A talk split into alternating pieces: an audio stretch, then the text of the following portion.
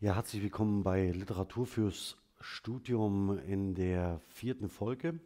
Ich würde Ihnen sehr gern heute einen Text vorstellen, den Sie zwingend in Ihrem heimischen Bücher, äh, Bücherregal haben sollten. Wenn, Sie das, wenn das noch nicht der Fall ist, äh, dann holen Sie das vielleicht für das nächste Jahr nach. Keine Sorge, es wird auch nicht so teuer. Ähm, empfehlen möchte ich Ihnen nämlich die Bibel.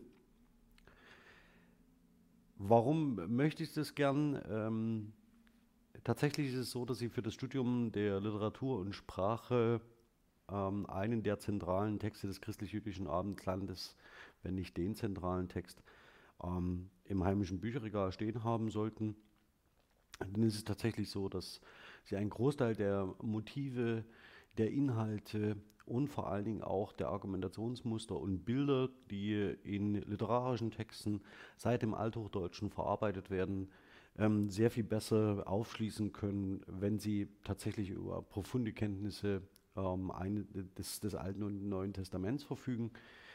Das soll jetzt bitte nicht heißen, dass Sie ähm, dass, äh, die Bibel von vorn bis hinten durcharbeiten. Ich glaube, das ist ähm, nicht wirklich zielführend. Aber zentrale Geschichten und Texte aus dem Alten und Neuen Testament sollten Sie für Ihr Studium kennen. Ähm, für das Frühneuhochdeutsche wird die Bibel mit der Luther-Übersetzung ähm, tatsächlich zu dem Text, der ähm, dem Mitteldeutschen, also dem Ostmitteldeutschen zum Durchbruch verhilft.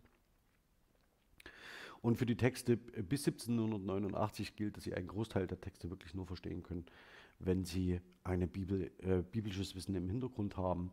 Und das gilt auch für viele Texte, die nach 1789 in der äh, sogenannten säkularen Moderne ähm, publiziert worden sind und zu Schlüsseltexten unserer Moderne gehören. Für die Weihnachtszeit ähm, sei Ihnen gesagt, dass Sie die Weihnachtsgeschichte finden bei Matthäus 1 und Lukas 2.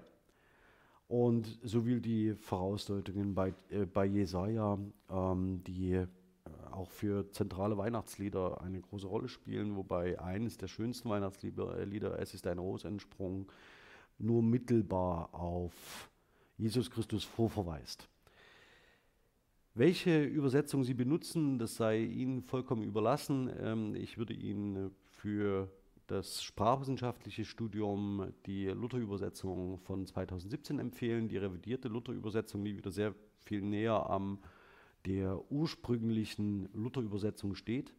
Ähm, Sie können aber natürlich auch gerne auf die Einheitsübersetzung ähm, äh, setzen für die Arbeit mit entsprechenden Inhalten. Jetzt bleibt mir nichts, als Ihnen ein frohes Weihnachtsfest zu wünschen, in der Hoffnung, dass wir uns bei der einen oder anderen Gelegenheit vielleicht auch hier im Kanal wiedersehen. Klammer auf, eine ISBN-Nummer erspare ich mir.